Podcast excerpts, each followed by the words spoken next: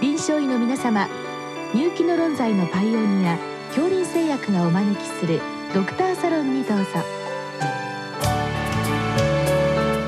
今日はお客様に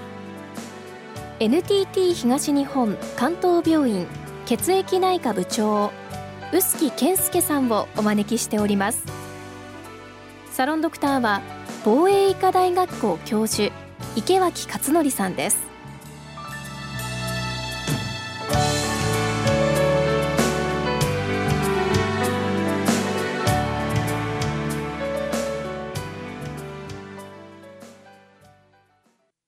臼木先生こんばんはこんばんは。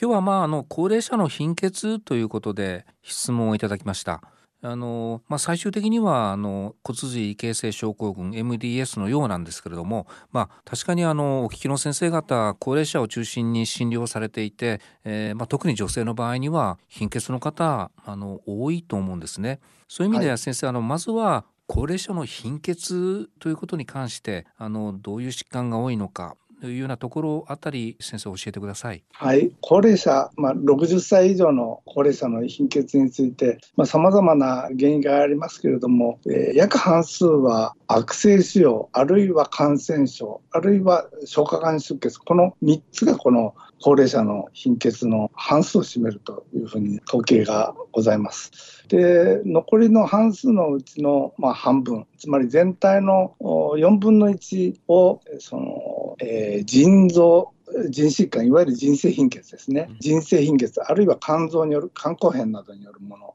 それから内分泌疾患。例えば甲状腺機能低下症などですね。それからリウマチや骨折。そしてあとここに造血器疾患あの血液疾患 MDS などが入ると言われております。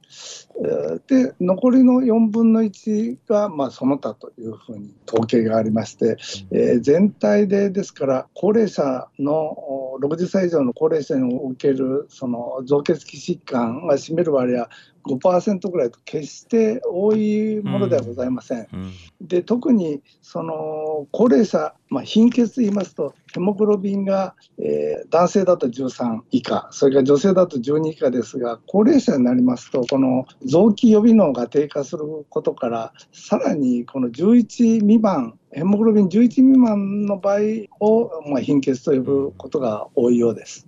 わかりました。あの今先生があの、はい、悪性腫瘍から感染症消化管出血して内分泌疾患。あの非常にこう原因としたら多岐にわたってい。て、はい、それこそこう何が原因かということをえー、まあ一通り調べるとなると結構大変ですね。結構大変ですが、まあ合併症高齢者になりますといろいろ基礎疾患を持っていることが多いのでそこで、えー、まあ貧血がありますと大体その基礎疾患によるものだということが予想できることがまあ多いかとは思います。すね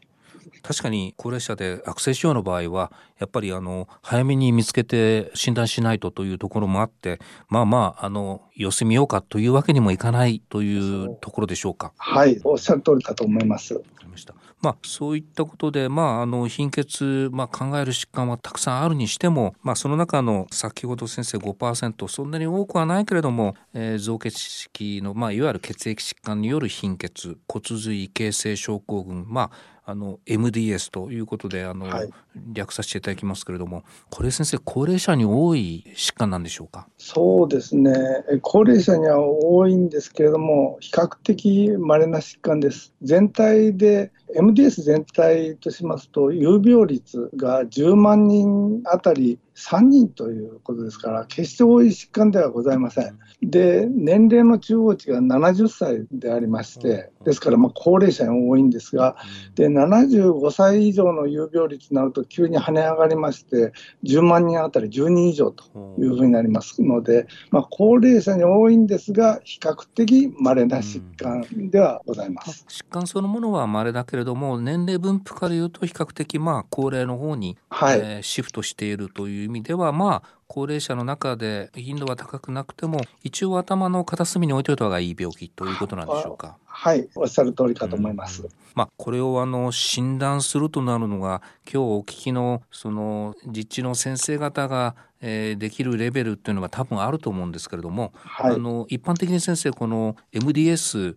えーまあ、まずはその診断の前にこれどういう病態なんでしょうか？えーと、MDS というのは末梢血で血球減少があると。半血球減少があってそれから骨髄で無構造血と骨髄異形成といいまして、まあ、形態異常がございましてそれから急性骨髄性白血病への移行のリスクが高いというこの3つを特徴とする疾患でその病態としてはですねその造血幹細胞のクローン性の異常と。まあ、ですから病態としてはこの腫瘍に近いようなものでございます。いわゆる一番のこう根本的なこう造血幹細胞三系統に全ていくそこの根元のところの異常で、えー、それがまあパンサイトペニア半血球減少症、はい、ということになるわけですね。はいそうです、うんもうおそらく臨床実地の先生でもそれで貧血の検査で血液像をオーダーしてちょっとした画球もありますよみたいなことになると、はい、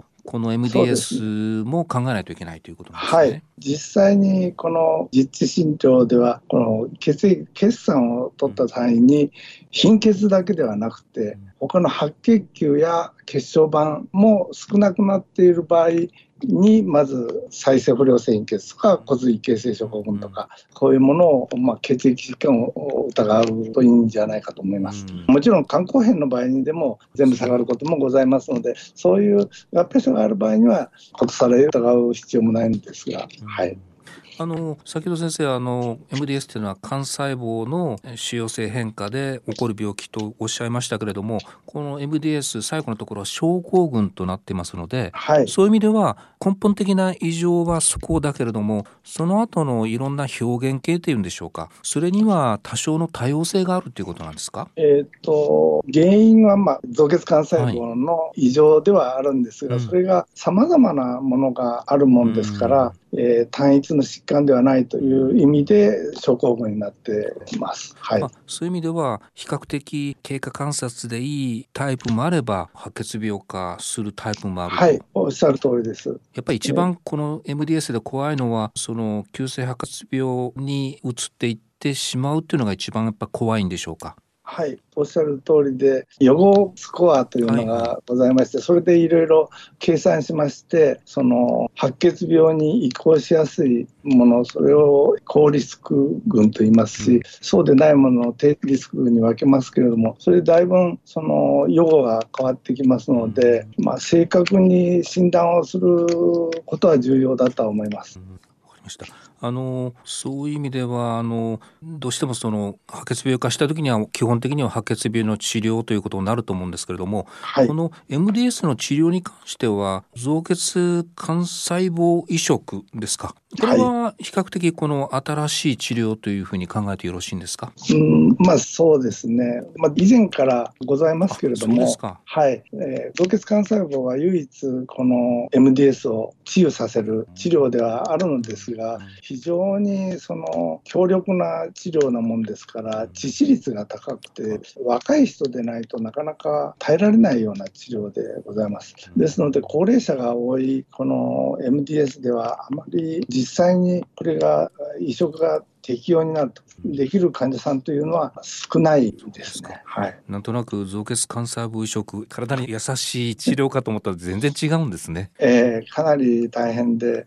えー、はい。そうするともう高齢者の場合にはその貧血があれば輸血をしたりとかいうそういった補充療法っていうんでしょうかそういったものを、まあ主にやって、えー、白血病化した時にはまああの白血病の抗がん剤治療というような流れなんでしょうか？えー、それが最近最近って言ってももう10年ほど前になるんですが、うん、あの生存期間を延長させることができる、えー、薬剤アザシジンという薬剤なんですがこれが登場しましたのでやはり早く診断をつけて、うん、それで、まあ、必要になればその薬剤をやることが重要かと思います。これはじゃあ,、あの白血病化するかしないにかかわらず MDS と診断したら、えー、早期に治療するようなそういうオプションなんでしょうか？そうですね。ただ、うん、あの低リスク群もともと長く予後が良いものでは輸血依存性になるとか、はいはい、そうでない限りはそこまでの治療は必要ないかと思います。はいまあ、最後に先生あの今日の質問のところにもあるんですけども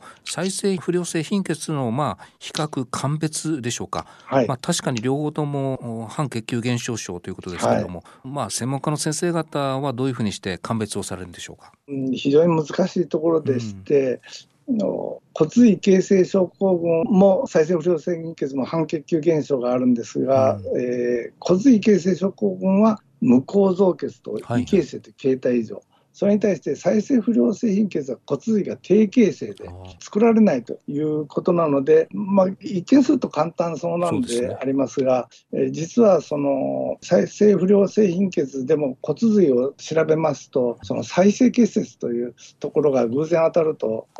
骨髄が低形成に見られませんし、また逆にですね骨髄形成症候群でも低形成骨髄が低形成のものがあってそこそういう症例では今度再生不良性貧血の治療が効いたりするんですね。ですのでこの鑑別自体は非常に困難なんですが厳密にそれ診断を鑑別をするというよりもこの疾患は、えー、再生不良性貧血に使えるその、えー、免疫抑制療法が効くタイプかどうかと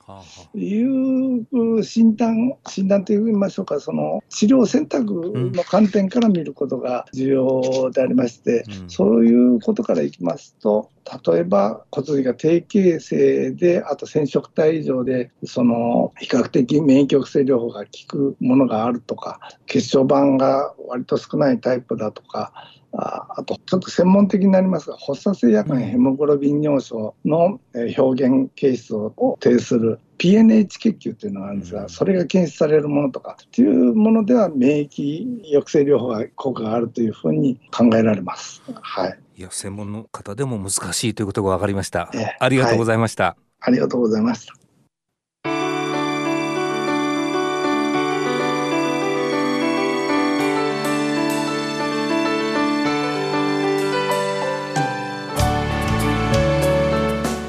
お客様は NTT 東日本関東病院